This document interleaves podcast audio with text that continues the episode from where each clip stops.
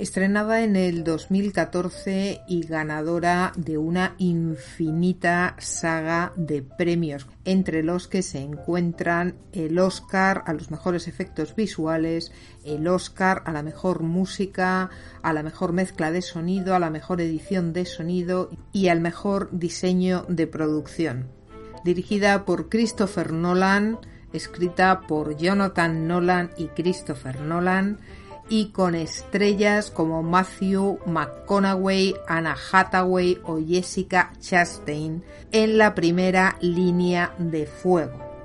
Interestelar, la película de la que hablaremos hoy, es una película que ha conquistado los corazones de los científicos más estrictos y claramente no hay más que ver la lista de premios que la acompañan de toda la crítica cinematográfica.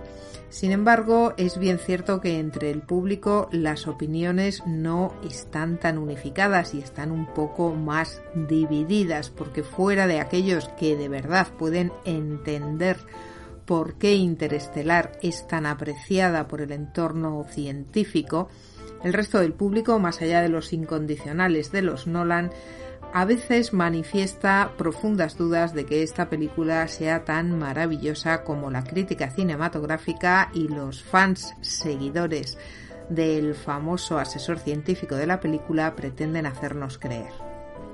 Nutrida por un guion sentimentaloide basado en una intensísima relación entre un padre y su hija preadolescente, la película está llena, salpicada, nutrida profundamente, pues de un lenguaje científico y de unas referencias científicas que a no ser que se sea físico o astrónomo va a ser muy difícil llegar a alcanzar.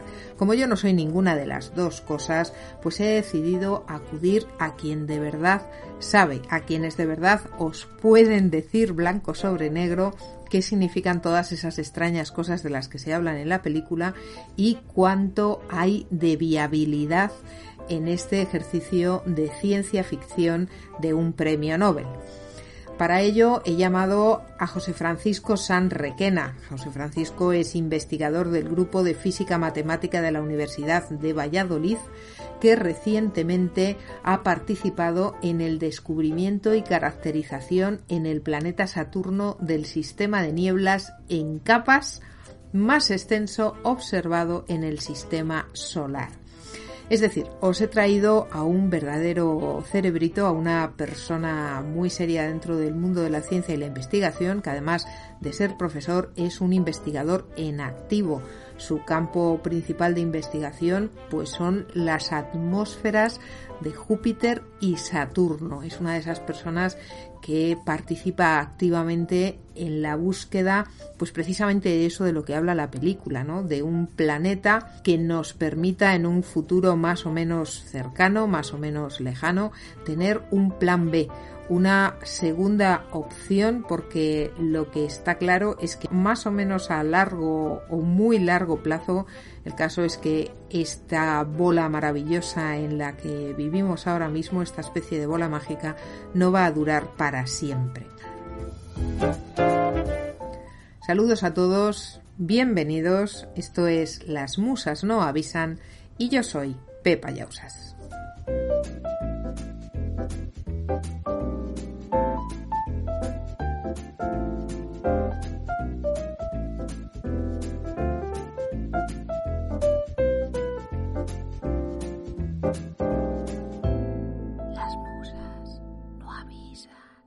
El programa de hoy para mí es uno de los mayores retos que haya enfrentado desde que hago este podcast porque yo normalmente algo controlo más o menos de la materia de la que estoy tratando. Pero hoy estoy especialmente ilusionada y os he traído un invitado muy muy especial para mí porque es alguien que habla un lenguaje totalmente distinto al mío, pero es alguien imprescindible para entender la película de la que nos ocupamos hoy, para entender Interestelar. Y entonces yo estoy muy ilusionada con tener a Frank aquí con nosotros y que él me ayude entre los dos. Vamos a intentar, él desde su lado como astrónomo, como físico, como científico puro y duro, y yo desde mi lado como estudioso y analista de las narrativas. Entre los dos vamos a intentar entender un poco mejor esa película que es interestelar y que no es tan sencilla, tan facilita de entender como pudiese parecer. Quiero, antes de empezar, puesto que a mí ya me conocéis, quiero que conozcáis un poco a Fran Requena, que, bueno, creo que lo mejor es que él mismo os diga a qué se dedica. Fran, muchísimas gracias por estar aquí. Bienvenido a este mi humilde programa Las musas no avisan. Y bueno, cuéntales a, nuestros espectadores, cuéntales a la gente que está oyendo en qué consiste tu trabajo. Tú exactamente qué es lo que haces. Lo primero, darte las gracias, Pepa, por la invitación. A ti, por aceptarla. Y, encantado de participar en tu programa. Eh, bueno, eh, yo eh, lo que hago es, por un lado, doy clases en la universidad, o sea, tengo una parte docente, y por otro lado, pues lo que hago es investigar. Y mi campo de investigación eh, son los planetas. Concretamente lo que hago es investigar en atmósferas planetarias. Entonces, eh, trabajo en atmósferas de lo que llamamos gigantes gaseosos, eh, Júpiter, Júpiter y Saturno, fundamentalmente. he hecho algunas cositas en la atmósfera de, de Venus. En fin, pues eso es un poco a lo que me dedico. O sea que tú eres astrónomo y das, que das clases de astronomía, supongo. Yo, eh, es que la palabra astrónomo es, un tanto es, es muy genérica, no significa nada.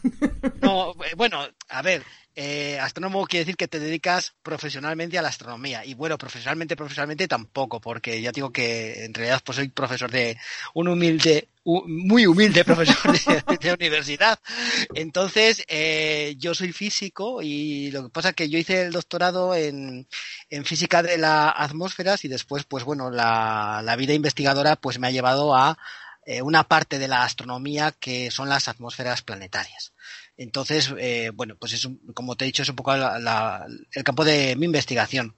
Y después eh, la, yo imparto asignaturas pues que van desde física general, pasando por la termodinámica y sí, hago también, bueno, eh, doy clase en un, en un máster de, de, lo que es una introducción a la astrofísica para, para alumnos de, de ese máster. Y es un poco lo que... Wow, es, es, es, es lo que viene siendo mi terreno. madre mía, madre mía. Em, bueno, impresionante. Algún día me tienes que explicar cuando acabemos este programa cómo se come eso de la atmósfera de Saturno, porque Saturno, a mí me enseñaron en el colegio, dime si voy equivocada, que es un planeta gaseoso, ¿no? Sí, es un planeta gaseoso, lo que pasa es que, bueno, tiene un núcleo eh, sólido, más o menos que puede tener el tamaño de dos veces el tamaño de, la Tierra, entonces, eh, hay una parte de la atmósfera del planeta donde se desarrollan los fenómenos meteorológicos. Eh, se forman nubes, eh, hay vientos, es decir, tiene una meteorología realmente muy rica. Y bueno, sí que es verdad que aparte de ser un gigante de gaseoso, hay una parte del planeta que es la atmósfera de ese gigante gaseoso, que es donde se producen precisamente esos fenómenos meteorológicos. ¡Wow! Impresionante. Además, tú formas parte de, un grupo muy interesante, ¿no? Que os dedicáis a recoger datos y que trabajáis con, otras entidades, porque esto de la cosmología, claro, el, común de los mortales tenemos una idea, yo creo que muy equivocada, ¿no? Pensamos en la NASA, alguno un poco más listo piensa en la ESA, que es como la, la NASA europea, para que nos entiendan pero ya está. Y en realidad los científicos sois mucho más colaborativos de lo que el común de los mortales nos imaginamos, ¿no? O sea, tenéis, estáis todo el tiempo conectados entre diferentes eh, laboratorios científicos, grupos interconectados, pasando datos. Sí, eh, vamos, eh, el grupo, mi, mi, grupo de investigación es el grupo de investigación de ciencias planetarias de la Universidad del País Vasco y como dices, a la hora de conseguir información, bueno, pues trabajamos con datos del telescopio espacial Hubble, por ejemplo, trabajamos con datos de la, de la misión Cassini, hemos trabajado con datos de la, de la sonda Voyager 1 y la Voyager 2, y después hay una red colaborativa muy interesante a nivel mundial que es de astrónomos aficionados. O sea, los, los astrónomos aficionados tienen, juegan un papel muy importante en nuestra investigación, porque tener una red repartida por todo el mundo observando el cielo y tomando imágenes de ese cielo, pues evidentemente para nosotros es muy importante. Entonces todas esas imágenes pues están eh, recogidas en digamos, en, un archivo dentro del grupo, de tal manera que cuando quieres hacer un estudio del planeta que sea, de la atmósfera de ese planeta, pues lo que hacemos es analizar todas esas imágenes. No, te, lo digo porque mm, o sea, yo, yo creo que es que es muy importante saber esto, que además es la realidad, lo que de verdad pasa y cómo de verdad funciona el mundo de la ciencia, porque la idea que se transmite, sobre todo a través del cine, es esa idea de un solo individuo que en un momento dado mágicamente ve la luz y descubre, hace el gran descubrimiento, ¿no? Como pasa en poco menos que en Interestelar. Es decir, tú tienes una serie de señores con un nombre y un apellido que son los que se llevan la gloria, pero la realidad científica es muy diferente, ¿no? Quiero decir, sois muchísimas las personas que colaboráis y que además necesitáis de esa integración para que, que lleguemos a algún sitio, ¿no? Sí, sí, evidentemente, si no la ciencia no, no, funcionaría. O sea, esa idea que tenemos de ese científico que está solo aislado en su, en su laboratorio es, es algo, pues, bucólico, diría yo, ¿no? O sea, que no tiene nada que ver con, con, la, con la realidad. Además, incluso fíjate, en nuestro grupo de investigación, eh, básicamente somos físicos, pero también contamos con algún, algún ingeniero y no toda la gente del grupo eh, mm, se dedica a estudiar lo, lo, mismo y ni siquiera toda la gente del grupo se dedica a estudiar los mismos planetas. Es decir, dentro del grupo tenemos eh, especialistas que se encargan de analizar eh, cómo es el comportamiento de la radiación solar que le llega a la atmósfera de ese planeta, eh, que es un poco eh, de lo que me ocupo yo concretamente. Hay gente que se encarga un poco de lo que es la dinámica atmosférica. Mm, hay gente que se ocupa, por ejemplo, del tema de, aparatos respecto de la observación, de cómo hacer la observación, es decir, de la, parte de telescopios. Es decir, que es, es bastante, aparte de esa multidisciplinaridad, pues digamos que también nosotros tenemos eh, nuestra parte de especialización, pero después que lo tenemos que juntar todo para que tengamos algún algún resultado, porque si no sería sería imposible. Pero esto ocurre no solamente en nuestro campo de investigación, sino que ocurre en toda en toda la ciencia. Uf, bueno, vamos a, intentar entender este extraño fenómeno que ha sido interestelar. Y antes de empezar a meternos en harina, yo mm, tengo curiosidad. ¿A ti te gustó la película? Eh, bueno, eh...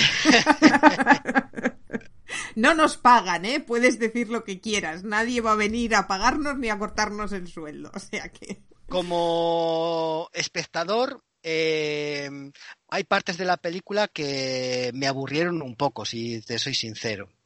Eh, como científico, mm, hay partes de la película que están muy bien logradas y hay partes de la película, pues que yo creo, desde mi punto de vista, que no está tan bien, lograda.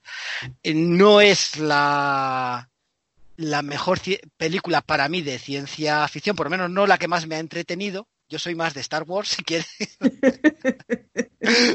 Pero bueno, eh, bueno eh, es, es, una película que tiene ni es blanca ni es negra, tiene es gris, ¿no? O sea, tiene una gama de, de colores, pues bueno, variada. Y respecto, por ejemplo, al 2001 de Kubrick, ¿te gustó más o menos 2001? Es que 2001 de Kubrick a mí me marcó. De hecho, una, una, de las cosas por las cuales yo decidí estudiar física y después dedicarme un poco a la astrofísica fue, pues, fue precisamente la, la película de, de, Kubrick. Además, fíjate que en Kubrick se en la 2001 se habla mucho de, de, de Júpiter, ¿no? Eh, que, que, te voy a, que, te, que te voy a contar, ¿no? Entonces, y de Saturno incluso, también aparece Saturno. Sí, es verdad. Y, y de cómo simular la gravedad en el espacio con esa nave que daba, que daba vueltas. Es decir, que tiene una, unos, para mí, desde el punto de vista científico, incluso filosófico, ¿no? Unos incentivos eh, más grandes, creo yo, que los que pueda tener Interestelar. O sea, que tú cuando estás por ahí investigando y recogiendo datos de la atmósfera de Saturno, en el fondo, fondo, lo que estás haciendo es buscar el monolito, confiésalo. Sí, es verdad, es verdad. Es que a mí lo del monolito, yo, yo me acuerdo de, ¿te acuerdas de Carlos Pumares cuando aquel programa de polvo de estrellas? Por favor, mítico. ¿Cómo voy a acordar de Carlos Pumares? A mí también me marcó Carlos Pumares. Yo es que a, los que peinamos canas, ¿verdad? Ya, pues yo me acuerdo que, oía a Carlos Pumares eh, por, la, por la noche y cada vez que le preguntaban por el monolito, el hombre decía, pues, ¿qué, qué, va a querer decir el monolito? pues no lo veo. Yo es que me, me partía el pecho. Sí, se ponía, se ponía un poco, un poco nervioso. ¿Preparados para despediros de nuestro sistema solar? De nuestra galaxia. Vamos allá. Quiero contar algunos datos de la película de Interestelar que seguramente no, no, conozcas y que yo creo que muchos de nuestros oyentes tampoco conocen, porque seguro que mm, muchos de nuestros oyentes han leído entrevistas del famoso Christopher Nolan, el director del millón, hablando de la película y, y estos comentarios que hace de lo, cómo la ciencia puede ser inspiradora para, en fin, para generar esta idea y tal y cual. Y mucha gente sabe, o yo creo que todo el mundo sabe, que la película tiene un famoso asesor científico. Después hay un grupo más pequeño de gente que sabe que el nombre de ese asesor científico es Kip Thorne.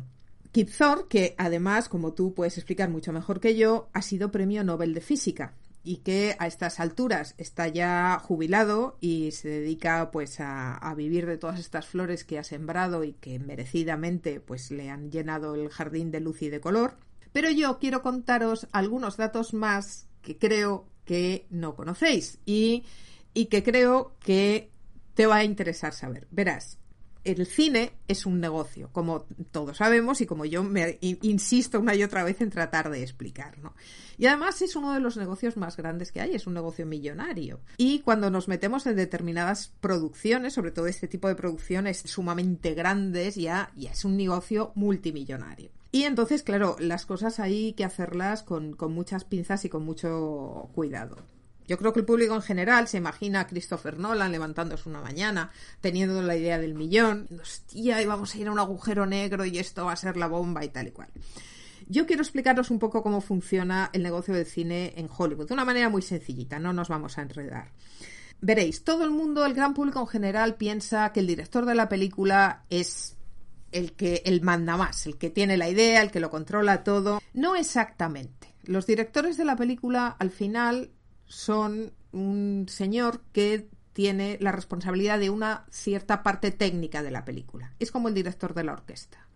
Pero quien de verdad, de verdad corta el bacalao en una película es un señor que se llama Executive Productor. El productor ejecutivo, eh, que traduciríamos en español y que en España no hace exactamente las mismas funciones, no es la misma persona el productor ejecutivo en Hollywood que en España, o sea que con esto de las traducciones a veces hay que tener cuidado. El productor ejecutivo es el top del top de la pirámide, es el que tiene el poder de decidirlo todo.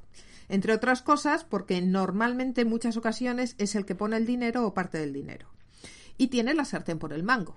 El que paga manda y entonces tiene la opción de meterse creativamente en la cuestión, de decir todo lo que quiera y más. El director no le puede levantar la cabeza al director ejecutivo. El director ejecutivo puede coger asesores y puede decir, bueno, a ver, ¿tú qué opinas de esto? ¿Cómo podemos hacer aquello? Pero la decisión final la tomará él. La última palabra la tiene el director ejecutivo. Siempre. Después, en Hollywood se contrata normalmente a un productor que es el que está en el plató, en el que trabaja cada día en la película, el que se lleva todos los marrones. Es el productor. Y que está a sueldo del productor ejecutivo o de la productora que, que está detrás. Pero el top de los tops es el productor ejecutivo. Una película puede empezar de varias maneras. Puede ser que alguien, un director normalmente que ya tiene un prestigio, tenga una idea para una película y entonces se la proponga a un productor ejecutivo que diga, vale, yo te voy a conseguir el dinero, que es el que consigue la pasta para poner en marcha este negocio multimillonario. Pero evidentemente el director sin el dinero no hay película. Entonces no hay nada que hacer. Y muchas veces ocurre al revés. Un productor ejecutivo tiene una idea o ha leído un libro, normalmente un bestseller. Este, por ejemplo, fue el caso de Contact con Carl Sagan. Cuando Carl Sagan escribió Contact se convirtió en un bestseller y entonces pues hubo un productor ejecutivo que dijo, mm, ¿y si hacemos una película de esto? Esto puede ser un business. Y entonces pusieron en marcha el mecanismo que llevó adelante la producción de Contact. En esta película precisamente, en Contact, había una productora ejecutiva que se llamaba Lynn Obst, O-B-S-T, su apellido. Esta chica, que en 1997 era la productora ejecutiva de Contact, había sido ya en el 93, para que os hagáis un poco una idea y la ubiquéis, la productora ejecutiva de Algo para Recordar, esa película con Tom Hanks, que es una historia de amor, y había empezado su carrera en 1983 como productora, no como productora ejecutiva, como productora de Flashdance, que supongo que por edad también te acordarás de Flashdance. bueno, pues ella empezó haciendo Flashdance tiene una larga carrera como productora ejecutiva en Hollywood y después hizo algo para recordar, con lo cual ya estamos hablando de películas que ya tienen un presupuesto y que ya son un éxito en Hollywood con grandes actores como Meg Ryan y Tom Hanks. Y en 1997 está haciendo Contact. Y aquí conoce a Carl Sagan, obviamente, porque obviamente, es decir, estamos hablando de la cúpula de los que hacen la película, de los que de verdad cortan el bacalao. Entonces, ella conoce a Carl Sagan. Y aquí pasa una cosa interesante, porque Carl Sagan le dice un día, tomándose un café, fíjate, tengo un amigo que yo creo que tú y él podíais conectar, y les monta una cita ciegas. Es un soltero, un solterón empedernido, porque está completamente absorbido por su trabajo, pero yo creo que tú y él vais a conectar. Y organiza unas citas ciegas entre Linda Ops, que es la productora ejecutiva de Contact, y un señor que se llama Kip Thorne. Kip Thorne empieza a salir, tiene unas cuantas citas con la amiga Linda Ops y la cosa no funciona porque son muy especiales y no funcionan como pareja, pero siguen, haciendo, siguen siendo amigos forever. De hecho, Linda Ops se van a gloria de ser una de las mejores amigas de la mujer, de la actual mujer de Kip Thorne. Y son muy amigos. Y un buen día, Linda, que es una productora ejecutiva de Hollywood, y que se dedica a estos business tiene una idea y descuelga el teléfono y llama a Kip Thorne y le dice ¿qué te parece si tú y yo nos sentamos a pensar en una película de ciencia ficción?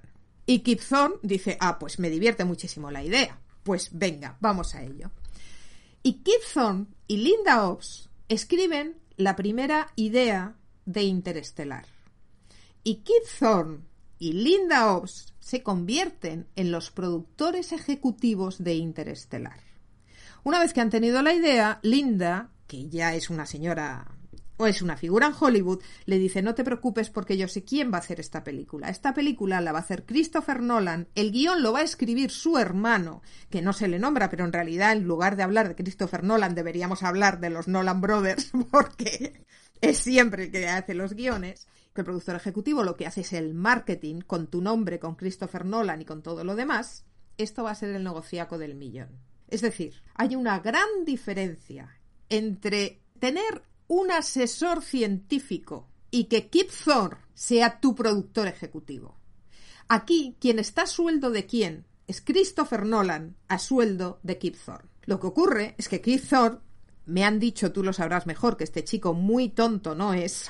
es un poquito espabilado. Chico, chico, ya no tan chico. ¿eh? Ese chico, chico ya, ya está retirado, ya está jubilado. Pues él aprende a dejarse asesorar, en primer lugar, por Linda, que es una buena amiga y que sabe de qué va el negocio de cine, que él no conoce, y en segundo lugar, pues evidentemente, si tú llamas a Christopher Nolan y a su hermano, eh, que es un guionista más que archiconocido, pues no te vas a meter tampoco en camisa de once varas. Es decir, que aquí en realidad, quien asesora a quién es Christopher Nolan a Kip Thorne. Dicho esto, dicho esto.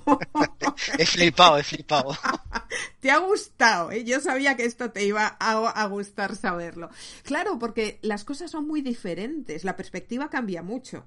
Otra cosa es que para el marketing de la película, Christopher Nolan nos venda a todos, asesorado por Linda, eh, que Kip Thorne es un asesor científico, porque para el gran público tú dices, ¡buah! Kip va a hacer una película. Y la gente de la calle te dirá, ¿Kip qué? Claro, claro. ¿y este pavo quién es? Pero tú diles quién va a ser el director y diles quiénes van a ser las caras que vas a poner y entonces ya la cosa ya cambia. Eres el mejor piloto que hemos tenido. Sal ahí y salva al mundo. Toda esta parte emocional, sentimental, que al final, cuando uno se pone a analizar la película, lo que de verdad, de verdad nos dice el guion es que hay una fuerza en el universo, más allá de galaxias, de agujeros negros, hay una fuerza increíble en el universo que todo lo puede, absolutamente todo, y que es la verdadera fuerza y energía del universo, que se llama amor. Siete. Murph. Háblame, Murph. Seis. No puedo irme sin solucionarlo. ¿No sabes cuándo vas a volver? Cinco. Encendidos motores principales. ¿No podías haberle dicho que ibas a salvar el mundo? No. Cuatro. Cuando eres padre, Tres. tienes clara una cosa. Dos. Y es que quieres que tus hijos estén a salvo. Uno. Bueno, entonces estamos en este mundo posapocalíptico y entonces la única conclusión posible es que tenemos que encontrar un planeta donde podamos vivir porque la cosa está muy mal. Y esto se mezcla con la historia de este padre que está enamorado de su hija y su hija enamorada de su padre y que eh, tienen un fantasma con muchas comillas en casa. Este fantasma les da las coordenadas de una base secreta de la NASA y cuando llegan a esta base secreta de la NASA descubren que la NASA está viviendo, además está el chiste, porque es casi un chiste, ¿no? De que en la, en la película se supone que viven en un mundo que ha negado totalmente que el hombre jamás llegase a la luna y que no quieren saber nada con, con cosas que tengan que ver con esto. Bueno, es, es casi como un chiste, una anécdota. Llegamos a la NASA y resulta que la NASA lleva ya años trabajando en estas misiones y que se lanzó una misión con 12 tripulantes, de estos 12 tripulantes buscando planetas. Estos 12 tripulantes, solo tres de ellos consiguieron llegar a planetas. Uno de ellos, más adelante en la película, vamos a descubrir que la palmó. Otro de ellos llegó a un planeta que está cubierto de agua. Luego hablaremos también de, de esto, porque aquí también hay una cosa que voy a necesitar que me expliques, estas olas gigantes, este tema de la gravedad, no, no queda nada claro. Bueno, y después de descubrir que este también la ha palmado, nos queda un tercero, que es el doctor Mann, en otro planeta, que este sí, que está vivo. Y además, este eh, plan a, que era mandar a todos estos científicos a la Luna, en la Tierra, el científico que lo lleva, Michael Kane, en su momento decidió que había que tener un plan B para que no se extinguiese la especie, y entonces el plan B consiste en que vamos a mandar una especie de óvulos autofecundados por ahí para que vuelvan a salir, ¿no? Uh, por todos lados. Y él promete que en el tiempo que ellos van a esta misión, él va a encontrar la solución, y esta es una de las cosas que nos tendrás que explicar, porque esta solución que busca un problema precisamente de la gravedad, que cuando encontremos al doctor Mann vamos a descubrir que la solución ya la había encontrado y la solución es que no puede ser. Es que no hay forma humana de sacar a la población mundial de la Tierra para llevarla a otro planeta. Esta es la conclusión a la que Michael Kane llega. Y entonces todos se sienten estafados, nos han engañado a todos y aquí es donde entra la fuerza del amor en juego. Y, aquí es donde la fuerza del amor de este padre por su niña le va a llevar a meterse dentro de un agujero de gusano que le va a llevar a, a esta habitación donde descubrimos que el espacio es físico y descubrimos que el fantasma del principio no es ningún fantasma, es él. Y entonces él, a través de esta situación, le comunica a su hija el secreto de la Coca-Cola para que ella salve el planeta. La palabra del millón es gravedad. Entonces, lo primero que necesitamos entender es ese misterio. Y yo quisiera que nos explicases qué carajo es la gravedad. bueno, eh, la gravedad está relacionada con eh, la masa que tiene, que tiene un cuerpo. Eso entonces, dice. entonces eh, Isaac Newton eh, nos dice que cuando tengo dos cuerpos de diferente masa, pues estos cuerpos se atraen con una fuerza. Y esa fuerza con la que se atraen dos cuerpos es lo que él llama fuerza de la gravedad. ¿De acuerdo? Es decir, que la gravedad es una eh, de las cuatro fuerzas que, eh, que existen en el universo y la primera persona que de alguna forma de matemática intenta explicar el comportamiento de la gravedad es precisamente Isaac Newton. Y como te digo, esta gravedad está relacionada con la masa. Igual que otras fuerzas en el universo, pues están relacionadas con otras características de la materia, por ejemplo, la carga eléctrica. Nosotros sabemos que dos cargas eléctricas, ¿de acuerdo? Igual que me preguntas por la gravedad, me podría decir, bueno, ¿y qué es, qué es la electricidad? ¿no? Ah, sí, sí, sí, te lo podría decir, porque claro, también creo claro, que es un misterio. Es decir, claro. con la electricidad trabajamos con sus consecuencias, ¿no? Pero en realidad no, no sabemos tampoco qué es. Pues, eh, eso es otra fuerza que, o sea, lo que tratamos es de, es de, es de explicar el universo. Y para poder explicar el universo, pues bueno, eh, nos basamos, por decirlo de una forma muy sencilla, eh, nos basamos eh, en, en, campos de fuerzas. Dentro de esos campos de fuerzas está, por un lado, la gravedad, después está lo que llamamos el electromagnetismo, que de la misma manera que Newton en su momento explica que la, que la gravedad se puede mm, expresar a través de una ecuación que nos dice, si soy muy técnico me vas... no, me vas no, no, sí, tú sigue. ¿vale? Eh, con una con una fuerza que atrae a las masas, pues las dos cargas eléctricas, si son de igual o distinto signo, pues se pueden atraer o repeler también con una fuerza. Pero hay más fuerzas en el universo. Eh, por ejemplo, la que mantiene el, núcleo de los átomos estables.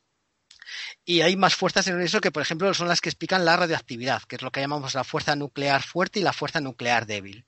Y con esas cuatro fuerzas, lo que tratamos es de explicar precisamente el universo. Es decir, que podríamos decir muy por encima que la, la gravedad pues se puede expresar a través de una fuerza que trata de explicar el universo. Y yo aquí te, te, quiero hacer una pregunta, porque cuando hablas de las fuerzas, los, los, físicos, claro, lo primero que uno percibe es que, es que hay como una gran división, ¿no? Hay, hay unas fuerzas que son casi todas que se refieren a lo más pequeño. Y de repente está la gravedad que se refiere a lo más grande. Claro. ¿Y cómo, cómo se, ¿Cómo se come eso? ¿Cómo se cruza? ¿Cómo usáis una cosa con otra? Es que uno de los problemas gordos que hay en física es precisamente unificar estas cuatro fuerzas. Eh, de momento se ha, se ha, conseguido unificar lo que llamamos la fuerza nuclear fuerte, la fuerza nuclear débil y el electromagnetismo, pero todavía no se ha conseguido precisamente eh, unificarla con la gravedad. Y desde luego aquel científico que sea capaz de desarrollar una teoría que unifique las cuatro fuerzas eh, que te he comentado, pues seguramente será uno de los premios Nobel y además un premio Nobel muy gordo. ¿Eh? porque es uno de los problemas más eh, peliagudos en, física. Eh, entonces, claro, la cuestión está en que la visión que tiene la, de la gravedad Newton difiere de la visión que tiene Albert Einstein. Einstein no nos habla de fuerza, sino que nos habla de un espacio-tiempo donde la gravedad en realidad es una deformación de ese espacio-tiempo. ¿De acuerdo? Y esa deformación del espacio-tiempo lo que genera es una especie de curvatura del espacio-tiempo. Te pongo un ejemplo eh, para, que, para que se entienda, que es uno, uno de los ejemplos más, más, más sencillos y típicos que se, que se, que se ponen, ¿no? Tú imagina que, te, que tienes una cama elástica, ¿de acuerdo? Y esa cama elástica, la superficie de la cama elástica es el espacio-tiempo. Si tú tiras, por ejemplo, eh, una, una pelota dentro de esa cama elástica, verás que la cama elástica se hunde un poquito. La pelota, que es una masa, lo que está haciendo es deformar el espacio-tiempo. De tal manera que imagínate que tuvieras una hormiga que fuese andando por ese espacio-tiempo. Si se acerca un poquito a esa zona deformada por la pelota, pues caería hacia la pelota. Pero caería hacia la pelota por la deformación que tiene la cama elástica lo que ha deformado la cama elástica en realidad es la pelota. Pero imagínate que en lugar de tirar una pelota, tiras una sandía. Claro, la, la deformación de la cama elástica es mucho más grande, ¿de acuerdo? Pues entonces la hormiga que va viajando, que se va moviendo por esa superficie de esa cama elástica que es el, el espacio-tiempo caería de una forma más considerable a esa región más deformada que es donde está la sandía. No sé si más o sí, menos. Claro, yo entiendo el ejemplo y entiendo también que ahora te voy a hacer otra pregunta para la que la respuesta es no me hagas preguntas absurdas para las que no tiene respuesta nadie. O sea, no nadie tiene respuesta a esto, claro, porque uno piensa, ya, ya, claro, siempre hablamos de espacio-tiempo, indudablemente, porque son dos cosas que están claramente relacionadas, deduzco yo, por vuestra forma de hablar, pero la pregunta es, bueno, ¿y el espacio y el tiempo qué son? Y tú me dirás, son dimensiones. Y la pregunta es, ¿y qué es una dimensión? Eh, pues mira, eh, nosotros nos movemos en las tres dimensiones del espacio. A lo ancho, a lo largo y a lo alto. Bueno, pues el tiempo es una dimensión más. Y ahora te pregunto, tú dices, nosotros nos movemos en las tres dimensiones del espacio. ¿Eso quiere decir que nosotros no nos movemos en el tiempo como dimensión? sí que nos movemos en el tiempo como dimensión. Lo que pasa es que estamos atrapados en una dimensión que es el presente, desde el punto de vista temporal. Entonces, viajar al pasado o, o al viajar futuro. al futuro, pues no podemos porque digamos que de alguna manera estamos atrapados precisamente en esa dimensión temporal. Esto de las dimensiones, eso, esto del espacio-tiempo, o sea, eh, en realidad tiene eh, una argumentación matemática como, como, todo. Lo que pasa es que después llevar estas cosas a, a la sociedad es un poco, es un poco complicado. En realidad el espacio-tiempo pues eh, nace de forma natural, por decirlo de alguna manera, cuando uno coge las ecuaciones de, de Einstein, de, de la teoría de la relatividad general, y de la teoría de relatividad especial y bueno pues cuando las, las desarrolla y saca las soluciones pues es que se, uno se da cuenta que efectivamente el tiempo es una dimensión es una dimensión más de hecho eh, si quieres lo comentamos un poquito más adelante sí. en la en, en, la película de Inter, Interestelar al final hay hasta una quinta dimensión Tú eres mi fantasma. Por eso te, te, iba a preguntar y por eso estaba interesada, porque ellos hablan, ¿no? De esta quinta dimensión en la que parece que el tiempo es, se hace físico y que esto también es muy difícil de entender. Aquí sí que es la ficción donde entra, ¿no? Porque es claro, como... o sea, eh, matemáticamente es posible. Lo que pasa que físicamente, pues eh, no sé muy bien cómo se podría conseguir esta situación. Es decir, que igual que se habla de esas, o sea, matemáticamente sí que es posible llegar a esa quinta dimensión. Esa quinta dimensión es una situación más o menos en la que el presente, el pasado y el futuro estarían eh, juntos a la vez, por decirlo de alguna manera. Es decir, en esa quinta dimensión no tendría sentido hablar de cuándo nace uno, cuándo muere uno, porque estaríamos constantemente naciendo y constantemente muriendo. Entiendo que es algo complicado. Bueno, si trazas un paralelismo con las dimensiones espaciales no es tan complicado, porque es como decir, vives al mismo tiempo, te estás moviendo en lo largo, en lo ancho, ¿no? Eh, sí, sí, es, es, es, es muy parecido. Lo que pasa es que, claro, nosotros vivimos en un mundo más, más que tetradimensional, o sea, más que en un, más que en una, en, más que en un espacio-tiempo, vivimos en un mundo espacial, por decirlo de alguna manera, porque evidentemente nos, nos movemos en las tres dimensiones del espacio. La dimensión sí. temporal, como te he dicho, en realidad es que estamos, entre comillas, no atrapados en una, en, en un tiempo presente, ¿vale? ¿Qué es lo que pasa? Que llevar todo esto eh, a una película como puede ser esta o, hacer, o, o, o dar una explicación eh, para que todo el mundo lo entienda, pues, pues no es sencillo. Y mira que ha habido momentos en el cine en el que se ha hablado de viajes en el tiempo, de intentar explicar todo esto desde el punto de vista eh, documental o a través de una película, pero es, es, realmente, es, realmente, es realmente complicado aquí sí que creo que, debe de ser la, la, fantasía, si cabe esa palabra, la ilusión de, de Thor cuando, cuando tuvo la idea de la película, porque sé que él, y esto tú me lo confirmarás, parece ser que él está muy interesado en el origen del espacio y del tiempo clásicos, dice. A partir de la espuma cuántica, que ya me explicarás esto tú qué es, dentro de la teoría cuántica de la gravedad, porque es, es un poco lo que tú has dicho antes, ¿no? El, el, gran misterio de la ciencia ahora es cómo reunir lo más pequeño con lo más grande, cómo meter la teoría de la gravedad dentro de la cuántica. Entonces yo creo que a él lo que le fascinó fue el poder hacer una fantasía con lo que él sabe, con sus ideas de todo esto que tú me estás contando, ¿no? Y el, explicarlo así, esta teoría cuántica de la gravedad que todavía no habéis resuelto, ¿no? Bueno, habéis inventado un término que eh, intenta explicarnos si puede ser qué es el gravitón, que es como una forma de intentar meter dentro de la física cuántica la gravedad, ¿no? Eh, sí, uf, bueno, ¿cómo te lo explico? para eso te hemos llamado, para que nos lo expliques. A ver, mi, eh, mira, eh, una de las cosas que tiene la, la, la física cuántica es que eh, hay, mucha, eh, hay muchos tipos de partículas, ¿no? Hay, pues, hay, un, hay un tipo de partículas que lo que hacen es simular la interacción. Me explico, por ejemplo, eh, si yo tengo eh, una linterna y la enciendo, ¿de acuerdo? Tú vas a ver que yo enciendo la linterna. Y una de las explicaciones es, o sería que eh, en lugar de hablar de ondas electromagnéticas, hablamos de unas partículas que son los fotones.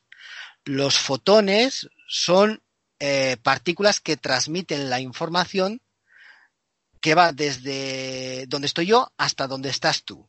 ¿De acuerdo? De acuerdo. ¿Vale? Vale. Bueno, pues eh, imagínate que tú tienes dos masas. Como antes, antes, antes te he dicho, eh, una de las explicaciones para ver por qué dos masas se atraen la dio Isaac Newton.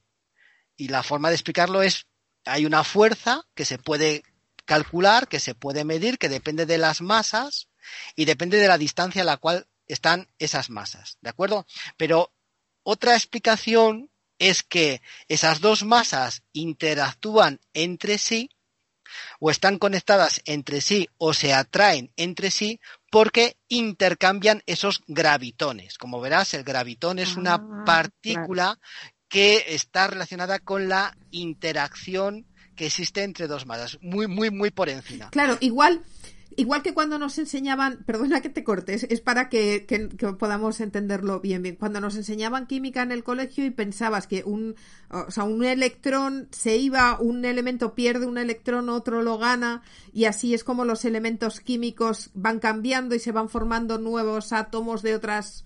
Algo parecido. Bueno, algo parecido, algo parecido. Lo que, lo, lo que pasa es que, claro, una de las cosas que se quiere hacer es esto de unificar eh, lo grande con lo pequeño, ¿de acuerdo? Unificar la, la teoría de la gravedad con la teoría, con la teoría cuántica. Entonces, bueno, pues hay muchos intentos. Hay una cosa que se llama la teoría de cuerdas, por ejemplo, que también trata de unificar todas estas cosas, en fin. Eh, hubo una época en la que estuvo muy de moda, después mm, parece que no tuvo éxito, ahora parece que ser que está, está volviéndose a poner de moda. En fin, yo no soy cosmólogo, pero bueno, lo que leo y lo que hablo con amigos co- cosmólogos, pues es un poco por donde va la, cosa.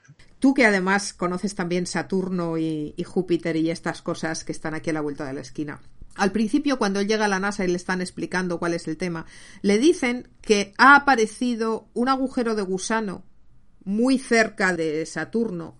Y la pregunta es, ellos hablan de agujero de gusano, ¿cuál es la diferencia entre un agujero de gusano y un agujero negro? A ver, eh, un agujero de gusano es eh, una conexión del espacio-tiempo. Eh, a ver, voy a, intentar- voy, voy a ponerte un ejemplo. Vale. Imagínate que tienes una manzana, ¿no? Ajá.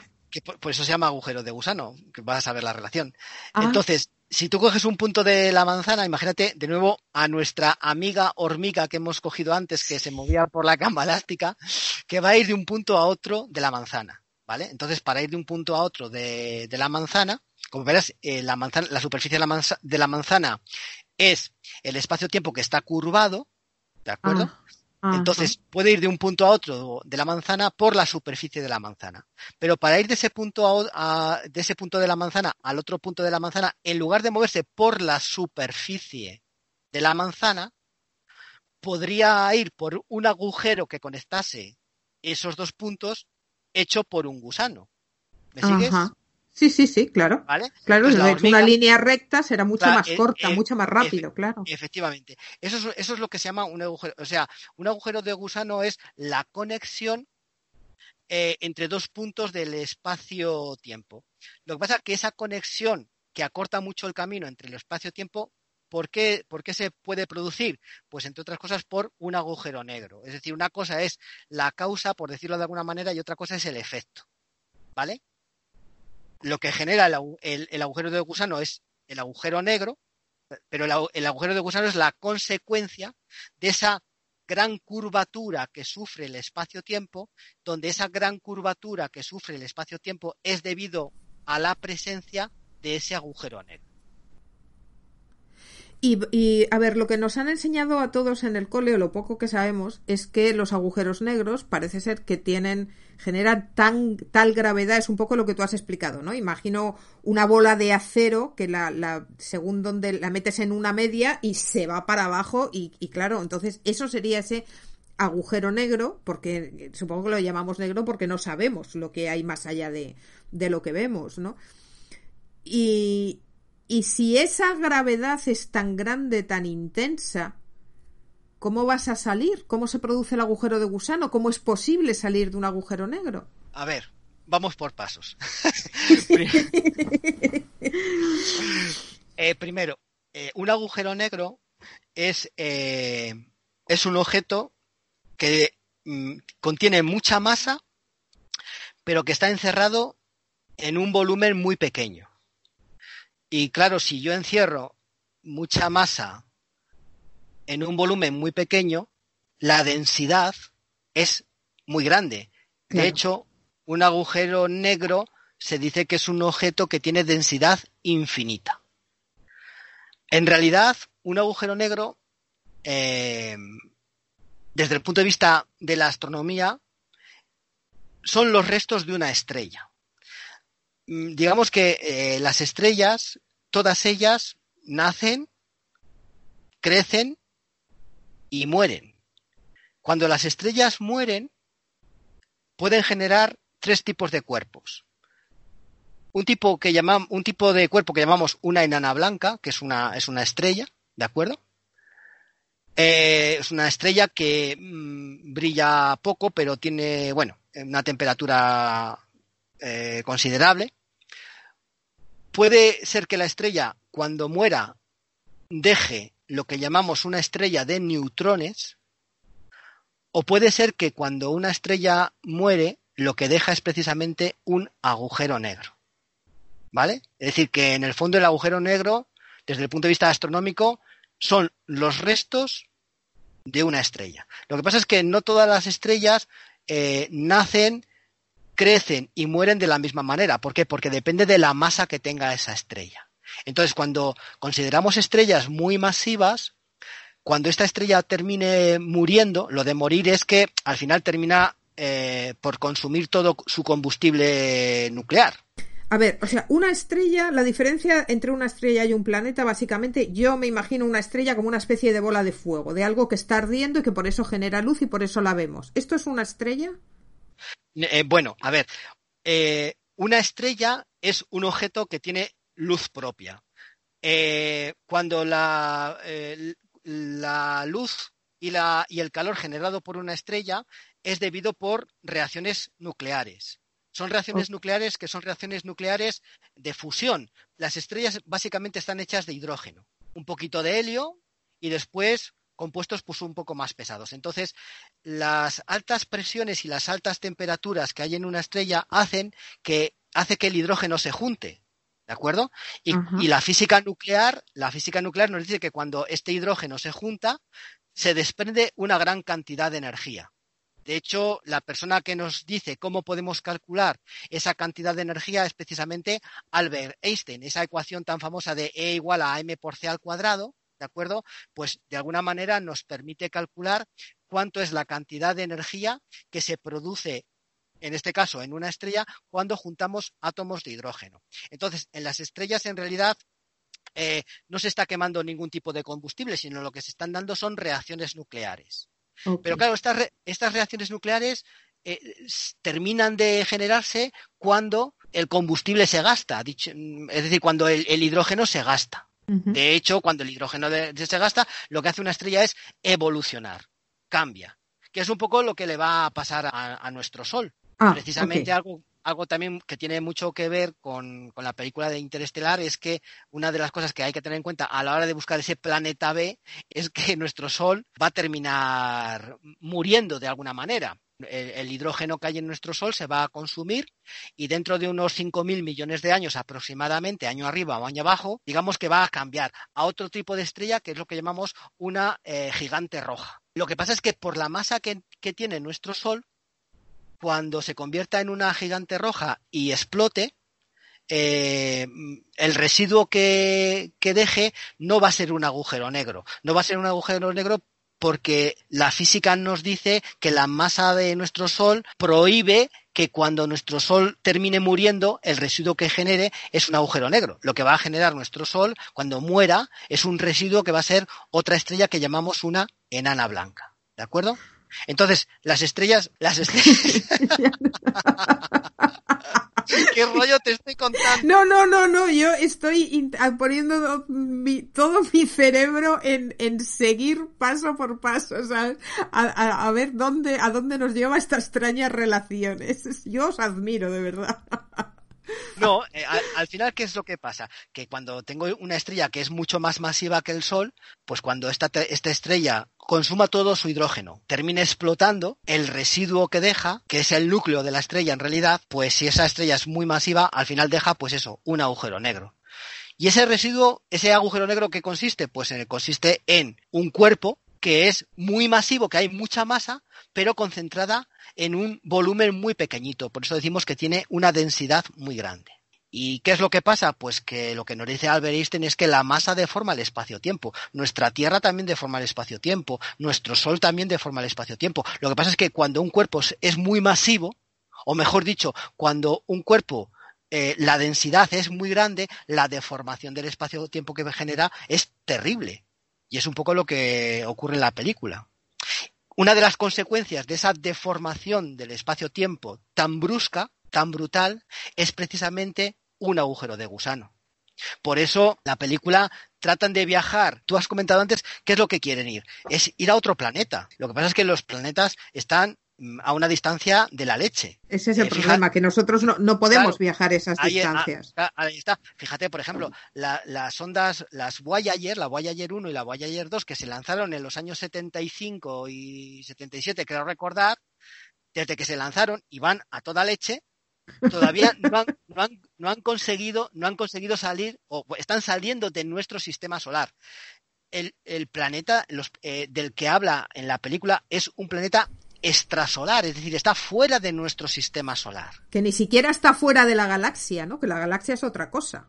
No, no, no, no, está dentro de nuestra galaxia, ¿de acuerdo? Pero fuera de nuestro sistema solar. Que en términos cósmicos es nada, es la vuelta de la esquina. Nada, nada, nada, nada. Tú, tú piensa una cosa, vivimos en un universo que está formado por 100.000 millones de galaxias, donde en cada galaxia hay aproximadamente unos 200.000 millones de estrellas, más o menos. Ellos quieren viajar a un planeta que está a tomar por saco. Y viajar a un planeta que está a tomar por saco, caramba, es que lleva mucho tiempo.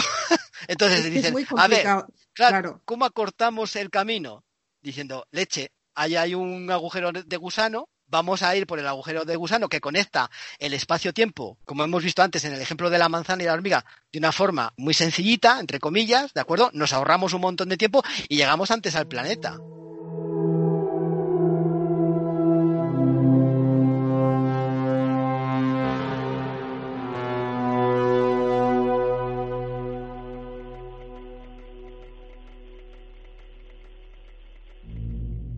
Que esta misma era la idea que utilizan en Stargate, ¿no? En Stargate lo que pretenden es que las puertas lo que hacen es generar un, un gusano controlado por el que te metes así como el que no quiere la cosa. Es que a mí lo de esta- el- Lo de Stargate tiene tela, tiene tela, pero en principio es, esa es la pretensión. Lo que pasa es que la pregunta es, si hemos partido de la base de que de un agujero negro no hay forma humana de escapar porque te caes, porque la gravedad es tan grande que te caes, ¿cómo lo vamos a usar? Ni en Stargate, ni en Interestelar, ni en ningún lado. Y, otra pregunta, si ellos nos dicen, hemos, hay alguien, ellos, estos ellos de los que hablan, que han puesto este agujero de, de gusano al lado de Saturno, ¿por qué este agujero negro que ha originado el agujero de gusano no se ha tragado el planeta si está tan cerca? es que, a ver, primero, eh, la...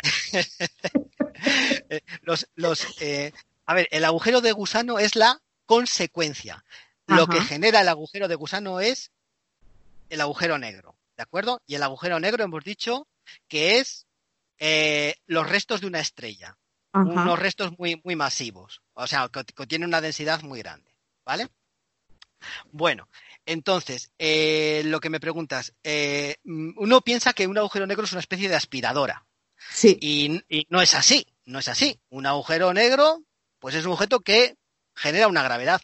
Si nosotros cogiésemos nuestro Sol, lo quitásemos y pusiéramos una, en su lugar un agujero negro con la misma masa que el Sol, nosotros seguiríamos exactamente igual. O sea, la órbita de los planetas del sistema solar seguiría la misma. ¿Vale? O sea, un agujero negro no es ninguna especie de. no es ningún aspirador. Se me ocurre una figura, una imagen. A ver, dime si es una barbaridad. Yo cocino, entonces de repente me ha venido la imagen de un embudo. Un embudo que usamos para meter algo dentro de un, eh, del cuello de una botella que es más fino. Entonces, si ese embudo yo, por ejemplo, eh, cojo 5 litros de aceite y lo quiero meter en una botellita pequeña para servir en la mesa 100 mililitros de aceite. Entonces le meto el embudo, entonces todo eso se llena de aceite. Cualquier cosita, si yo pusiese una bolita muy pequeña ahí, la bolita se iría hacia, caería hacia la botella, no tendría forma de salir del embudo. Y no es que el embudo la aspire, ¿no? No, no es que el embudo haga nada, es que, es que cae es que en la superficie del embudo sería el espacio-tiempo deformado precisamente, precisamente por la presencia de ese agujero, de ese agujero. Claro, por la propia forma, por la propia morfología, digamos, del embudo, ¿no? Esto es lo que le pasa a un agujero negro. No es que chupe nada, es que la, la propia forma del embudo te empuja a ir hacia abajo. Eh, ¿Qué le pasaba a la hormiga cuando se movía en, en la cama elástica en esa región tan deformada por la sandía. Lo mismo, cae por esa deformación de la cama elástica, por esa deformación del espacio-tiempo. Un agujero negro produce una deformación del espacio-tiempo muy grande, brutal, pero no es nada que esté, no es una especie de aspiradora, no es que todo vaya hacia, hacia el agujero negro, ni mucho menos. ¿Qué es lo que pasa? Que los agujeros negros eh, lo que generan es lo que llamamos unas fuerzas de marea muy grandes. Quiere decir que si una persona se acercase a un agujero negro, la gravedad que sentiría, la fuerza que sentiría en los pies de la fuerza que sentiría en la cabeza, la diferencia entre ambas fuerzas sería muy grande. Y entonces, claro, al tirar mucho más fuerte de los pies que de la cabeza, pues claro, una persona se partiría. Eso sí que se produce en las proximidades de un agujero negro. ¿En eso que se llama el horizonte de eventos o de sucesos? No, el horizonte de sucesos es algo diferente. Es, ah, otra, cosa. O sea, una cosa es el efecto gravitatorio que sentiríamos cuando nos acercásemos a un agujero negro y el efecto gravitatorio es que nosotros decimos que en matemáticas o en física decimos que hay un gradiente gravitacional muy grande. Eso significa que la fuerza de la gravedad que sufres en los pies respecto de la que sufres en la cabeza, su diferencia es, es como si a ti te tiran muy, muy fuerte de los pies pero menos fuerte de la cabeza. Si te estiran muy, muy fuerte de abajo y poco de arriba, pues al final pues, terminas partiéndote, ¿no? Entonces, una de las de los problemas que tiene precisamente la, la película es que sería imposible que alguien se acercase de esa forma a un agujero negro, porque quedaría totalmente partido, precisamente por este gradiente gravitacional del cual te he hablado. Pero no es que el agujero negro aspire, no. Lo que sí que es verdad es que en las proximidades del agujero negro, la gravedad cambia muy rápidamente a medida que me alejo del agujero negro. Si te vas a ir, lárgate. No, no te vayas, idiota. No te vayas. Morse, Morse, Morse, Q, U, E, D, A. Raya. Raya. Raya. ¡No hay tiempo para esto! ¡Ya baja! Te. ¡Quédate! Toda esa escena final en la que él se supone que viaja y entra en esa quinta dimensión, eso es lo que de ninguna manera, con lo que sabemos hasta ahora, podría ser posible, ¿no? Esto Eh, es. Es que eso de, eh, de acercarse a un agujero negro, primero por lo que te he dicho, después mm, los agujeros negros son cuerpos, primero que se encuentran a una temperatura terrible. Y por otro Anda. lado, por las, sí, por las características que tiene, emiten radiaciones, digamos, muy energéticas. Emiten rayos X, rayos gamma, y entonces eso eh, pues aniquila a cualquier bicho viviente, ¿sabes? Entonces hay que decir que eso de acercarse a un agujero negro en la película está muy bien, pero el agujero negro en sí está muy bien simulado. Pero lo que yo no veo tan claro vamos, no veo nada claro, es que, es que, es que alguien pueda acercarse al agujero negro en esas condiciones. Si quieres hablamos ahora también de eso del Sí. horizonte de, de sucesos. Sí. En realidad el, el agujero negro es negro porque la luz no, puede escapar de él. Hay una región que rodea al agujero negro que es ese horizonte de sucesos. Y el horizonte de sucesos es una región que rodea ese agujero negro que nos dice hasta dónde puede llegar la información y hasta dónde no puede llegar la información. Una especie de membrana que separa la información que está dentro de ese agujero y la información que está fuera de ese agujero. Si tú lanzas esa señal con tu linterna, ¿hasta dónde llegaría? Llegaría justamente hasta ese horizonte de sucesos, pero no lo atravesaría. Y ahora puede ser terrible, ¿no? Que cuando dices información, ¿de qué estamos hablando? Bueno, hablamos de, mm, de luz, básicamente. En astronomía, cuando hablamos de, manejamos la palabra esa información, hablamos de radiación, radiación electromagnética. Entonces, la información, me refiero a esos fotones o ese, esa luz que sale de tu linterna y a esa luz o esos fotones que salen de mi linterna. Estando tú dentro de ese agujero negro, perdona por haberte metido en el No, agujero no, no. Estoy y haberme quedado yo fuera.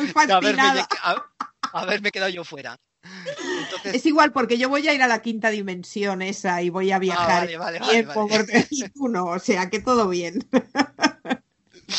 entonces cuando, cuando hablamos de información nos referimos a eso.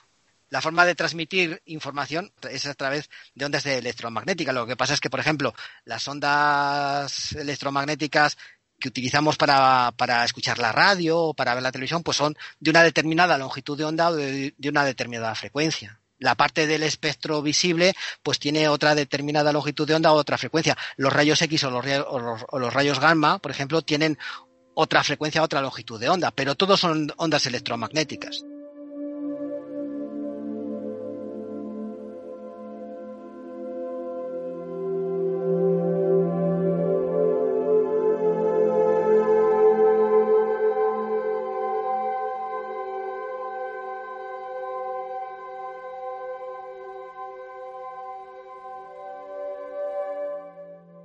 Utiliza la gravedad cuando está actuando como fantasma, entre comillas, para comunicarse con su hija. Que le dice, al principio de la película dice, no es un fantasma, es gravedad. Y luego, varias veces a lo largo de la película, parece que es lo que utilizan para resolver el problema cuando están en el espacio interestelar, es lo que él vuelve a decirle al robot cuando llega a estas cinco dimensiones. Le dice, la gravedad puede atravesar dimensiones. O sea, esto lo es lo que utiliza para justificar que le manda los mensajes que puede mover los libros, que mueve las manecillas del reloj. Yo lo que creo, yo que, es lo que quiere decir, es que ah, no sé si ah, qui- quizás no creo que sea una mala traducción, pero bueno, de la- Bueno, yo la he visto en inglés, entonces no puede ser una mala traducción porque yo no conozco la película en español. Vale, pues entonces yo creo que lo que lo que quiere decir con esto es que ¿qué es lo que deforma el espacio-tiempo? El espacio-tiempo lo que lo deforma es la gravedad. Lo que pasa es que cuando ese espacio-tiempo está muy deformado debido precisamente a cuerpos como por ejemplo un agujero negro, que es un cuerpo de densidad infinita, pues eso modifica de tal manera ese espacio-tiempo que matemáticamente, como te he dicho antes, puede ser que dé lugar precisamente a nuevas dimensiones, como es esa quinta dimensión que aparece en la película. Imagino que quiere decir algo parecido a eso. Y entonces, pese a que este señor yo sé que es famoso porque él ah, parece ser que trabaja mucho con el tema del, tiempo y él mismo ha negado, ha dicho que no se puede viajar al pasado, pero él sigue ¿no? con, su tema de, del, tiempo y de hecho se ve en la película que es una de sus grandes obsesiones. Entonces, ¿tú crees que en algún momento llegaréis a descubrir esa ecuación matemática maravillosa que realmente nos permita viajar en el tiempo o definitivamente es una fantasía? A ver, mm, es que viajar en el tiempo matemáticamente es posible. Lo que pasa esto es, es que es lo que te decía antes, esto de, ir al pasado, viajar al futuro, en realidad son consecuencias de cuando uno coge las ecuaciones de Einstein y, y empieza a resolverlas y, y, se da cuenta que en las soluciones dices, anda, pues es que hay una solución que es viajar al pasado y hay otra solución de la ecuación que es viajar al futuro. O sea, matemáticamente sí que es posible. Lo que pasa es que esas situaciones se dan precisamente cuando uno resuelve dichas ecuaciones en unas condiciones de cuerpos muy masivos, como es el caso de un agujero negro.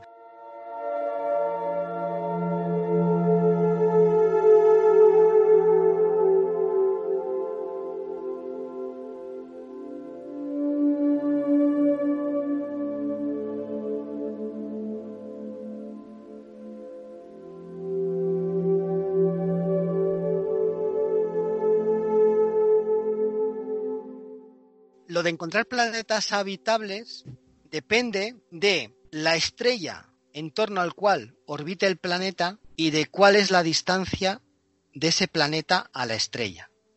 No todas las estrellas son iguales, no todos los planetas se encuentran a la distancia apropiada. Una de las cosas que nosotros buscamos cuando hablamos de planetas extrasolares es localizar planetas que se encuentren en lo que llamamos la región de habitabilidad. Es decir, la región de habitabilidad es una región que depende del tipo de estrella y de la distancia que hay del planeta a la estrella. ¿Por qué eso es importante? Porque esa situación hace que seamos capaces de encontrar agua sobre la superficie del planeta en su punto triple, es decir, en su estado sólido, líquido y gaseoso. ¿Por qué? Porque eso es fundamental para la vida tal y como la conocemos hoy. Okay. ¿Y qué posibilidades tenemos de encontrar esa maravilla? Sí, se han encontrado planetas habitables, ¿eh? Ya se han encontrado planetas habitables. Localizar un planeta extrasolar es complicadísimo. Vamos, hoy en día ya no tanto, porque se han desarrollado técnicas para poder encontrarlo. Tú piensas que cuando hablamos de planetas extrasolares, hablamos de planetas que están fuera de nuestro sistema solar. Y un planeta, cuando orbita alrededor de una estrella fuera de nuestro sistema solar, la luz de la estrella nos impide ver el planeta directamente. ¿Por qué? Porque el planeta no brilla por sí solo. Aún así, nos las hemos ingeniado para desarrollar técnicas mediante las cuales somos capaces de saber que ahí hay un planeta. Es más, hoy en día somos capaces incluso de caracterizar ese planeta. Y una de las caracterizaciones de ese planeta es precisamente un poco la, atmósfera que tiene, que es un poco el campo en donde yo trabajo, ¿no? Y eso, eso es fundamental. ¿Para qué? Para saber si un planeta puede ser habitable. Que no habitado, ojo, ¿eh? Habitable. Precisamente dedicándote tú a lo que te dedicas, mi pregunta es, ¿por qué en nuestra galaxia ningún otro planeta es habitable? ¿Qué es lo que hace que nuestro planeta sea tan especial? A ver, no en nuestra galaxia, sino en nuestro sistema solar. Efectivamente, eso es lo que quería decir. ¿Por qué? Pues precisamente porque la Tierra está en esa zona de habitabilidad. ¡Qué eh, suerte! Ya. lo que pasa es que nuestro sistema solar no, no siempre ha sido así y la Tierra no siempre ha estado en esa zona de habitabilidad. Hace ya miles de millones de años, el que estaba en la zona de habitabilidad era Marte. Los planetas se mueven. Fundamentalmente, el que marca un poco el ritmo del baile es, Júpiter, que es el planeta más masivo. Júpiter se movió. No, Júpiter fue arrastrando al resto de planetas. En ese movimiento de arrastre ocurrió que Marte, que estaba en la zona de habitabilidad, fue desplazado y en su lugar se puso la Tierra. Y como cayó en la zona de habitabilidad, pues las condiciones fueron las apropiadas para que más adelante se diese la vida. Cuando hablamos y pensamos en, en Marte y en terrificar Marte, que es esa palabra también de la que habría mucho que hablar, porque terrificar, ¿no? Es decir, queremos convertir en una Tierra inhabitable de alguna manera Marte. No, no sé cuál, porque mi pregunta es, ¿cómo se terrifica un, un planeta? O sea, nosotros no que yo sepa, no somos capaces de generar, de inventar una atmósfera. Tendríamos como mínimo que encontrar un planeta que ya tuviera una atmósfera, que es lo que tú buscas y lo que tú estudias, ¿no? Atmósferas, que ese es el primer paso. Sí, lo que pasa es que también es verdad que la atmósfera, bueno, en teoría se puede, se puede modificar. Tú fíjate, nosotros la atmósfera de nuestro planeta Tierra la estamos modificando entre otras cosas con emisiones de dióxido de carbono, es decir, que la atmósfera, la atmósfera se puede, se puede modificar.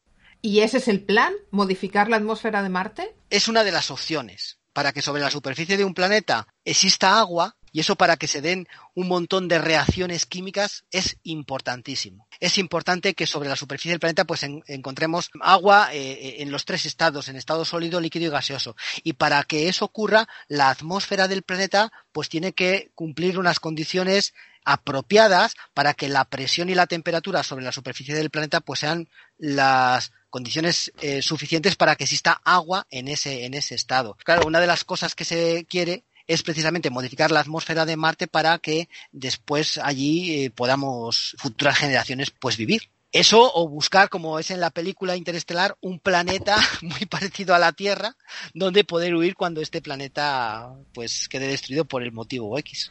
O sea que, que en realidad quizás sería más, más viable terrificar Marte que, eh, encontrar otro planeta y marcharnos a través de un agujero de gusano a vivir en las chimbambas. Sí, de, hecho, eh, probablemente dentro de unos cuantos años veamos esa, esa situación. Buscamos otro mundo donde las futuras generaciones puedan, puedan seguir.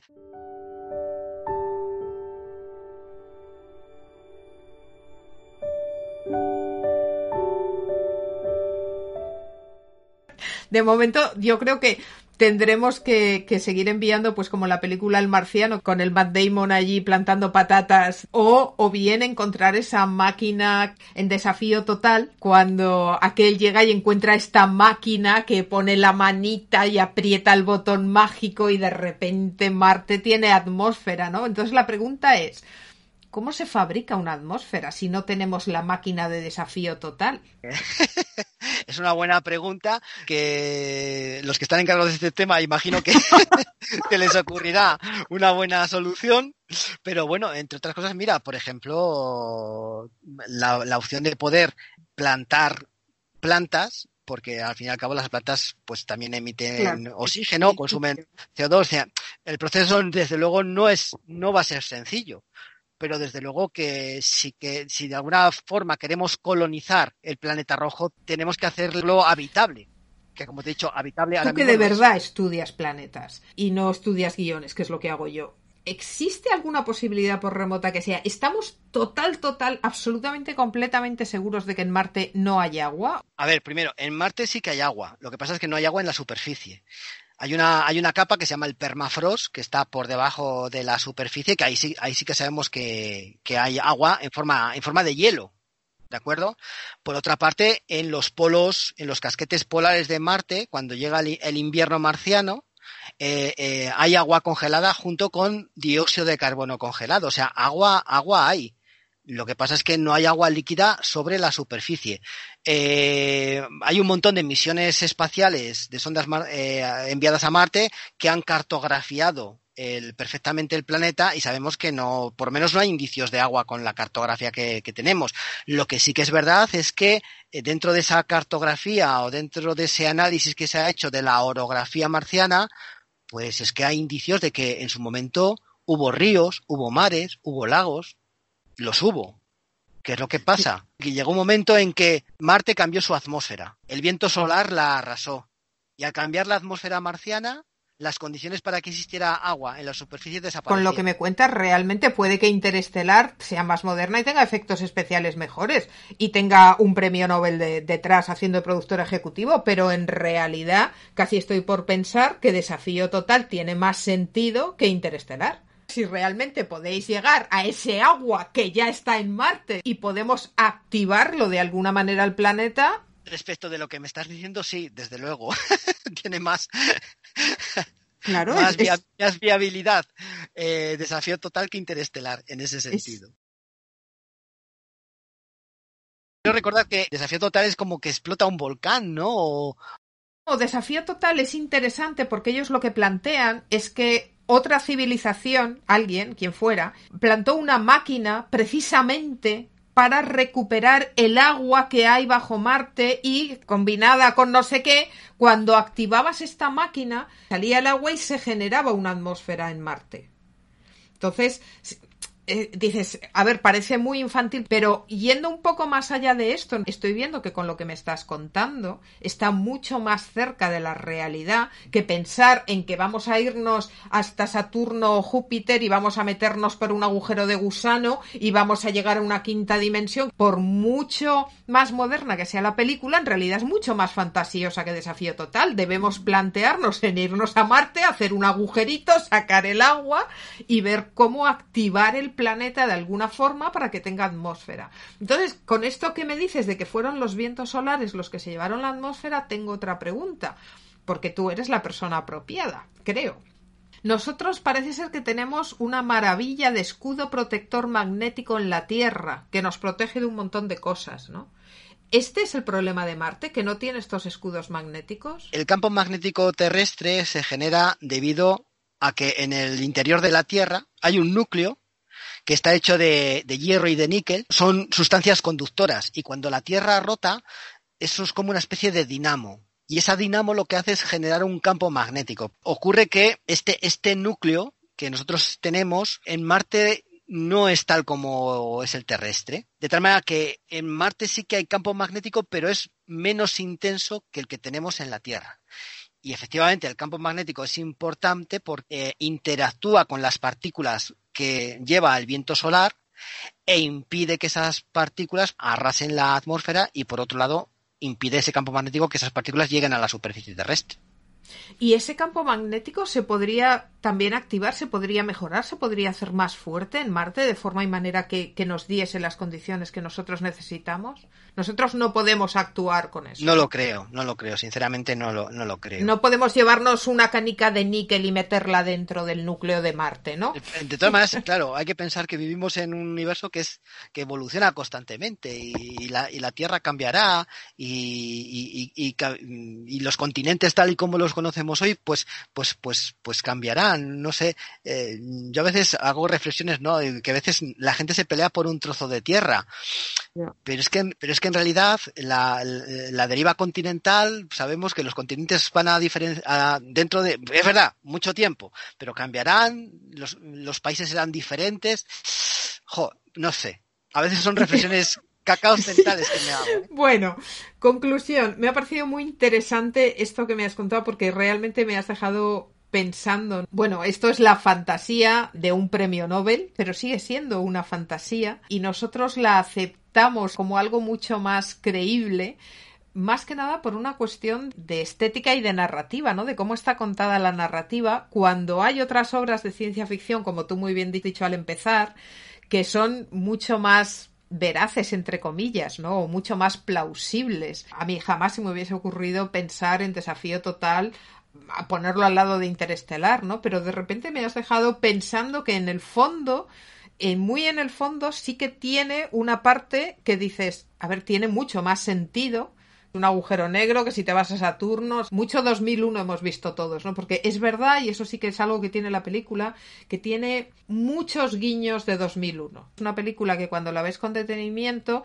vas contando y dices, mira, 2001, mira, otra vez 2001, vuelve a salir 2001, ¿no? Y es como si hubiesen querido retomar esa película que marcó un hito a muchos niveles y, y que yo creo que honestamente no ha conseguido superar nadie nadie. O sea, yo hace poco la volví a ver y creo que a fecha de hoy todavía no ha conseguido superar nadie. Estamos hablando de una película 1968 y fíjate los años que han pasado y en cambio envejece muy bien. Es una película que todavía es, es, es, perfectamente visible. O sea, no es una película que la veas y digas, joder, hay otras películas posteriores a ellas que las ves y dices, esto no hay quien se lo fume ni quien se lo trague. 2001 no.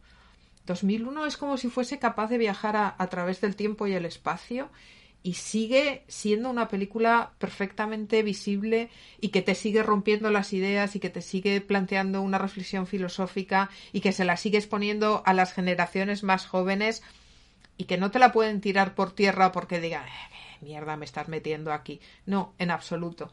En cambio, yo creo que estas películas, yo creo que Interestelar envejecerá mucho más rápido. Por ejemplo, pues eso, lo que hablamos de los exoplanetas, eso es una realidad. Lo que pasa es que inconveniente. Viajar a un exoplaneta es complicadísimo. El comportamiento del espacio-tiempo cuando nos chocamos con un agujero negro, un objeto supermasivo. También, o sea, eso está yo creo que muy bien llevado. Que después tiene sus pegas, como hemos dicho, eso de acercarse a un agujero negro y tal, pero bueno, o sea, yo creo que tienes cosas desde el punto de vista científico, ¿eh? Te estoy hablando, no desde el punto de vista cinematográfico, que no tengo ni repajolería. A mí me gusta mucho el cine, pero me, gusta entretenerme con el cine. Está ¿eh? claro. Además, te diré, eh, el mismo Thor puso, evidentemente, muchísimo interés en todo lo que era la, parte científica, ¿no?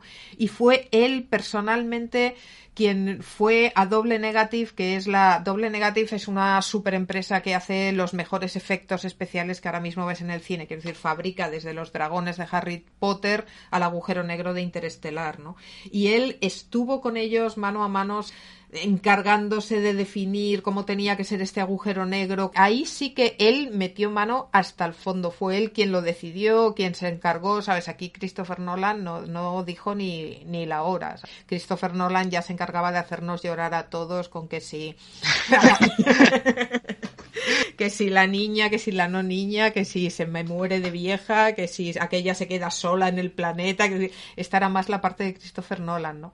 Y al final es lo de lo que se trata, porque uno hace cine para esto, para que llores y sufras y tengas miedo, pero personalmente, si me preguntas a mí, encuentro que es una forma muy rocambolesca de conseguirlo. Y al final, ahí se nota que la el fuerza de las fuerzas en el universo es el amor, ¿no? Que incluso el tío le dice, no, es que es cuantificable. Y dices, hombre, yo no sé mucho de física cuántica, pero creo que todavía ahí no hemos llegado.